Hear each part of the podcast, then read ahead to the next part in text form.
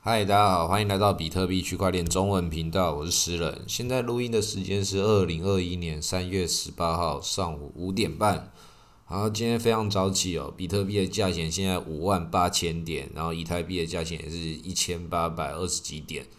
啊，这个价钱还是那个上上下下，在这里这个范围之内，各种的波动，大家都是都是知道自己该怎么配合哦。那今天我们这一集。专门讲这个之前该讲清楚这个挖矿这个主题，因为挖矿这个主题是很多的新手在加入币圈的时候都会在问的问题，说诶，什么是挖矿？那我在这里我觉得就是挖矿这种东西在那个网络上面你随便找都找到了。那我这边只讲我想要表达的概念，就是挖矿这个事情对新手来讲，我直接讲新手不要挖矿，因为你参与挖矿这件事情，它是最底层的事情。挖矿现在已经是一个技术密集、跟劳力密集、资本密集的一个产业了，所以你你没办法把你自己的各种东西资源都投入的话，你就不要参与挖矿。如果你就觉得我真的很想要参与的话，那就是一台一台矿机，那台矿机就是让你让你当做实验用的，那台就是你你你实验了解什么叫做挖矿这个原理，然后你自己可能有机会可以赚钱。如果你在那边。特别深入就研究这个挖矿这个概念的话，真的有可能给你挖到一个什么小币。不过这个时机我是不确定的，因为二零一七年的时候可能有机会，但现在二零二一年这个事情更集中的，我是我是觉得是你真的要挖的话，应该是这整个时局对现在的新手是非常不友善的。挖矿还是这个资源是把持在这些老玩家、老矿工手上。那现在矿工界非常那个热门的这个话题是 EIP 一五五九，这个 EIP 一五五九就是开发者跟那个矿工之间的这个社群的一个矛盾，因为那个矿工就觉得说，我现在挖矿，现在我矿工正好赚的时候，你们那个开发者那边竟然提出了一五五九，说要让这个矿工的这个收益变少，其实也不是变少，而是说有一些那个挖出来的。有一些那个以太那些用户，他们就自己多出来的，把这个速度加快，以太要把它销毁掉，或者是那个跑到那个那个开发者基金会那边去变成这些开发经费。那这个对矿工来讲是为什么是我挖到的东西，那要变成你的，或者直接不见这个东西，我就不干啦。这些矿工他们的态度这样啊，这个事情也很也很可以理解。那有一些玩家可能会想说，这些矿工太短视尽力了吧，不识好歹。现在以太坊这么塞车，这些矿工他们就为了短期中自己有挖到比较多的矿，长期下来对自己的发展会是好事吗？那这样讲很直觉，当然是这样。但是你不要以为那些矿工是笨蛋，那些矿工都每个都精的精的非常跟猴一样，那些都非常厉害的人，他们怎么可能不知道？那对他们来讲，现在就是当然就是我现在我挖矿，我能多挖就多挖。你讲的那些什么七七他他那些问题，对我来说那都是之后的事情。事实上也是那些问题又不是不能解决。现在以太坊拥拥挤，那些开发者已经开发出来了，可以把它解决问题啊。它的解决问题，我不一定要让它现在可以上线的，反正我知道它可以解决，它可以解决就好了。我等到我这个问题。我必须要要往前进的时候，我再往前进就好了。我就坐在这里，我能挖多少就挖多少。等到那些币安智能链啊、ADA 啊这些不知道哪来的这些竞争者小跟班跟上之后，我再解放我这条这条路径，再往前进就好了。而且现在以太坊，谁知道这个直接转过去这个 POS 以太坊二点零，它会不会有其他的问题？有可能会有啊。所以现在这些矿工他们。虽然是站在他们自己的利益上来思考，但是你保持着一个一个保守性的对这个开发改变的这个态度，也是很重要的。这个往前进的力量跟这个保守进的保守力量的这个反思，都是很很合理的。不同的立场都有不同立场的合理性，我们没有必要在这种地方说一定要选边站啊。对我来说，我现在已经不是矿工的，我就只是一个使用者。其实那个。要当矿工的话，确实是还有机会可以回去当矿工的话，我还是很怀念，很觉得很好玩。但是那个现在比较多的时间就在做节目，跟那个弄 DeFi，还有其他就是看看新闻。那现在这做这个社群的的之中，大部分也是跟大家一样做这些研究。那其实现在讲说这些矿工矿工费很贵啊，它贵是贵了点，但是如果你的那个一次进去的这些量体是那个几千美金一一两万美金的时候，它的那个手续费就等于就是比你在那个去中心化交易所做一次交易还要少啊。那你说它这个你还要一次交易这么多，闹了那么多钱啊？事实上你本来就不应该做这么多的那个频率的交易。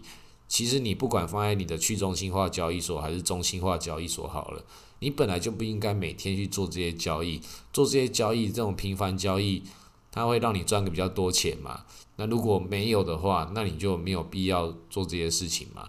那只会越赚越少而已啊！如果有的话，那很好啊，你马上就已经就会脱离到那个量级，你就马上进入到下一个阶段，就是你才不管这个才。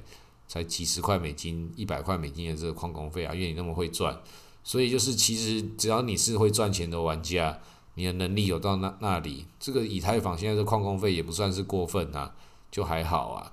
你本来就是该花的，使用者付费，这是一件很正常的事情，所以才会有人讲说这个矿工费贵不是以太坊问题，是你的问题啊。这些矿工他们态度也是也是这个样子，他们就等到那个时候再慢慢改善。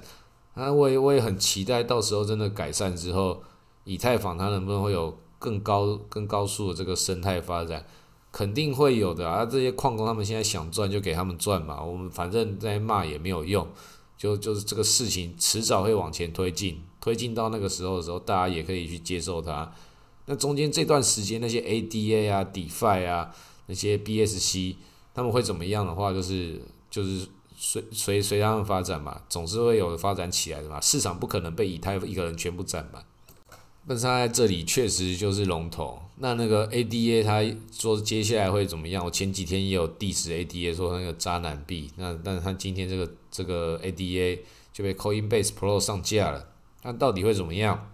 我们就看他怎么表演。现在今天涨了二十几趴，好，这个二十几趴确实是往上涨了，但是。有没有涨超过比特币？我们还可以再观察一下，而且它这些技术会不会真的往前走？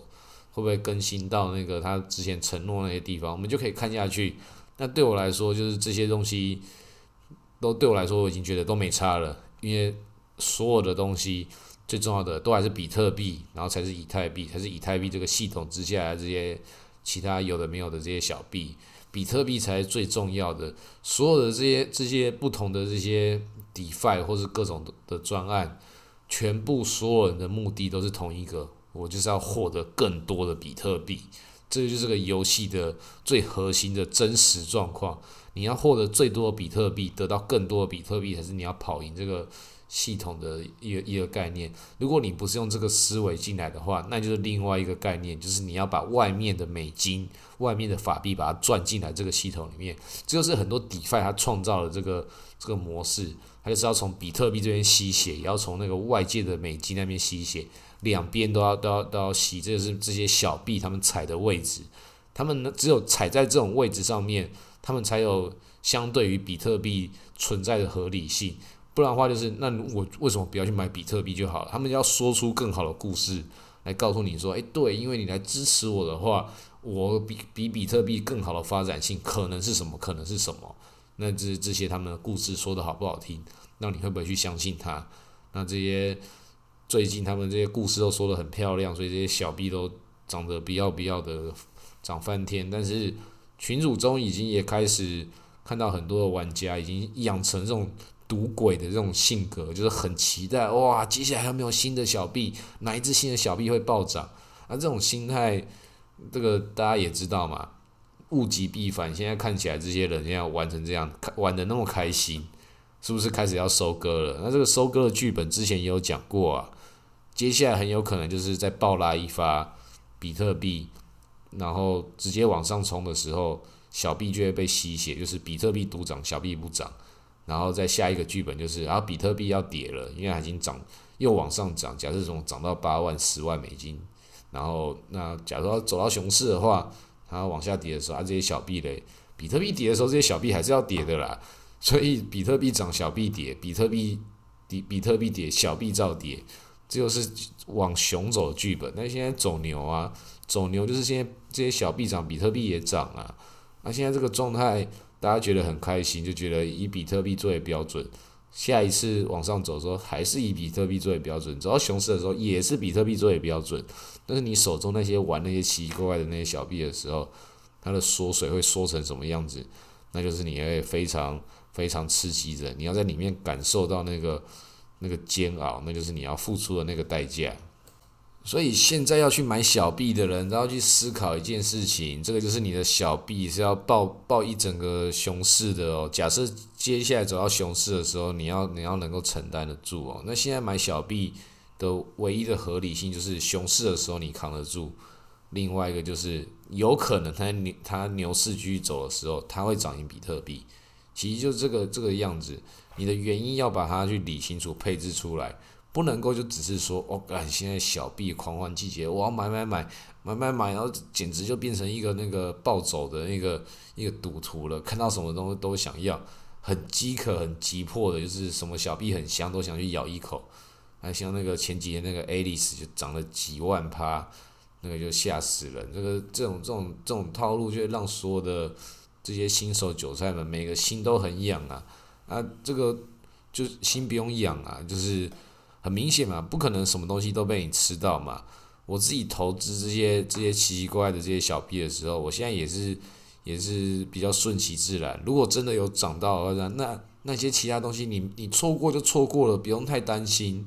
你还在这个比特币的这条这条大大道上面，错过那些其其他的那些有的没有的暴涨几百倍几千倍那些东西。本来就不是你值得参与的，本来就不是你可以摸到的。你每个都要摸到的话，你要付出的代价是什么？连我已经玩的已经够多了，我不可能也每个都参与到啊。没有参与到，那一部分就是自己的实力不足，一部分就是没有这个必要。你自己自己去配置好这种东西，不要去跟别人比，跟自己比。你自己的仓位是不是一个安全的？是不是可以长久的？才是这个事情能够发展下去的。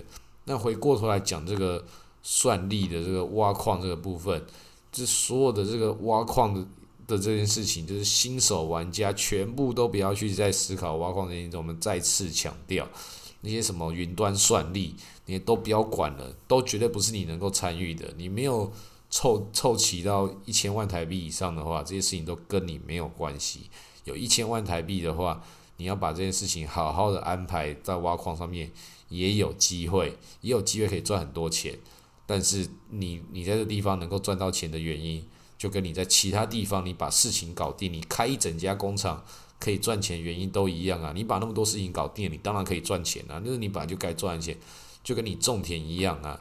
你种田本来就就是就是可以赚到钱啊，土不用钱，水不用钱，阳光不用钱，种田当然会赚钱啊！但是你付出的代价就是你的技术跟你的劳力，那这些所有的产业都是一样。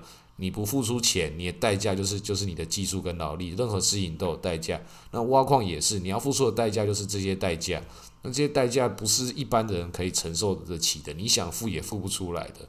那付不出来的话，就不用去管它，不要去那个很明显的走到这种陷阱题里面。